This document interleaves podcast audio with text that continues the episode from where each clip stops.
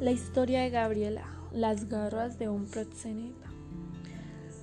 Gabriela, de 13 años, vivía con su madre, padre y tío, y algunos amigos de su tío en una casa pequeña. Todas estas personas habían llegado recientemente como migrantes. Los adultos trabajaban jornadas muy largas para poder sobrevivir.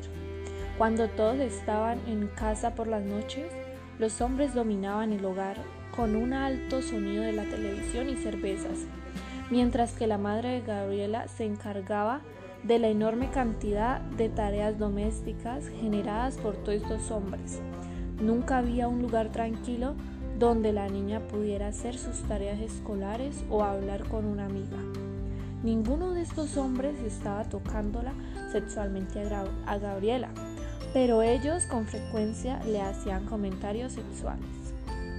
Gabriela detestaba la situación, empezó a jugarse a las casas de, las, de varias amigas. No pasó mucho tiempo antes de que los proxenetas locales la vieran y atrajeran. La alejaron de la escuela y luego la obligaron a pagar su estancia teniendo relaciones sexuales con ellos. Y después la vendieron a otros hombres. La madre de Gabriela luchó y luchó arduamente para lograr que la policía la trajera de vuelta a su hija y arrestara a los sujetos con quienes la niña se estaba quedando. Sin embargo, la policía devolvía a Gabriela a su casa una y otra vez, pero no hacían nada para aplicar las muchas leyes que estos individuos estaban violando. Finalmente, la madre de Gabriela convenció a su esposo de que sacaran a todos los demás hombres de la casa para brindarle un hogar seguro y cómodo a su hija.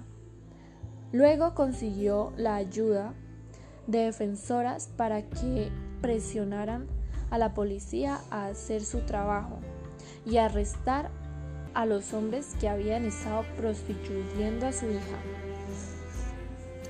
Eh, esto nos deja una moraleja que puede decir, si tú eres un padre, no puedes garantizar que tu hija nunca caiga en las garras de un proxeneta. Pero una de las mejores formas para protegerla es asegurar que su hija y su vecindario sean seguros y estén libres de abuso. Esto sería todo.